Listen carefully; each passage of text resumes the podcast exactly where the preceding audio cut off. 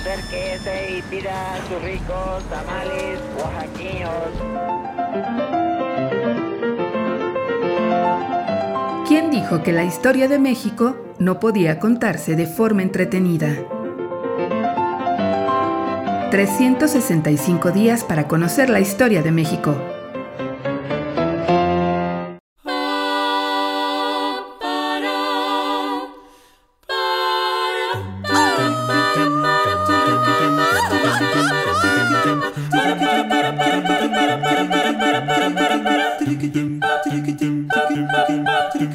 Jueves.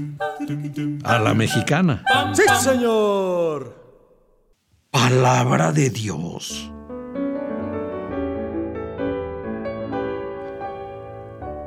El problema de fondo no era que los miembros de la alta jerarquía católica no pudieran expresar libremente sus ideas.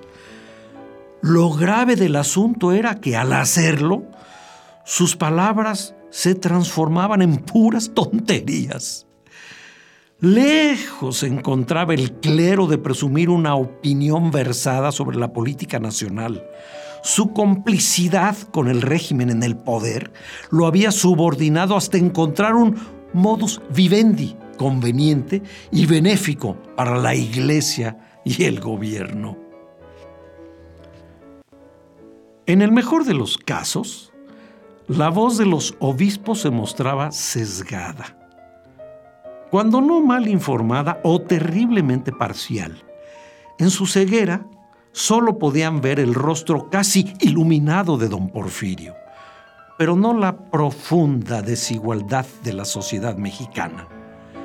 El clero temía que un cambio de régimen diera al traste con la extraordinaria relación sostenida con el gobierno porfirista y de paso, desde luego, tocara sus intereses.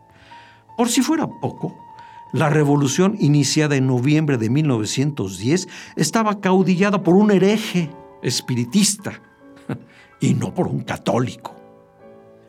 En abril de 1911, Ramón López Velarde criticó severamente la opinión vertida por la alta jerarquía católica sobre la Revolución mexicana.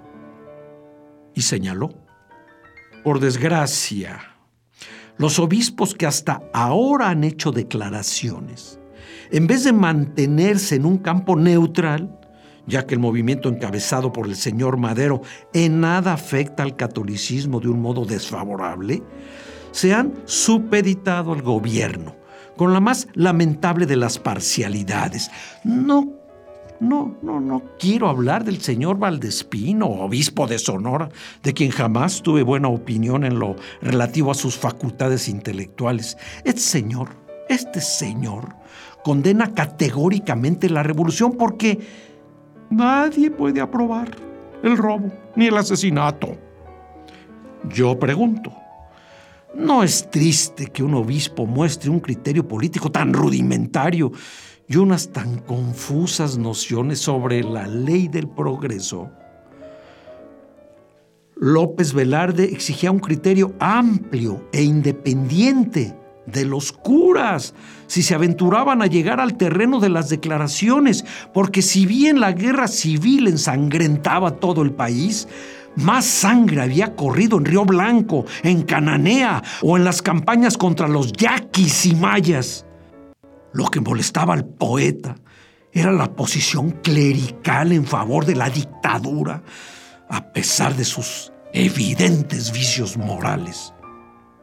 Por otra parte, el obispo Ruiz, continúa López Velarde, Después de rechazar en principio la revolución con la que adquiriere el merecido título de retrógrado, toca en concreto la cuestión mexicana con una torpeza que ni en un párroco de cortijo sería disculpable.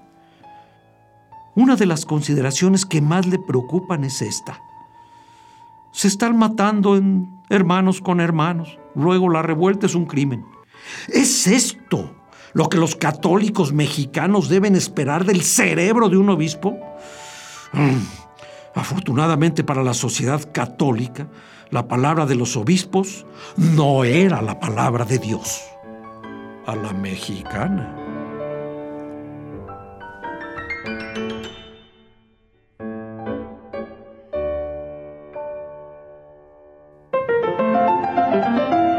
...365 días para conocer la historia de México. Esta es una producción de Radio Universidad de Guanajuato y la Dirección de Extensión Cultural en voz del Teatro Universitario. Serie basada en el texto de Alejandro Rosas, 365 días para conocer la historia de México.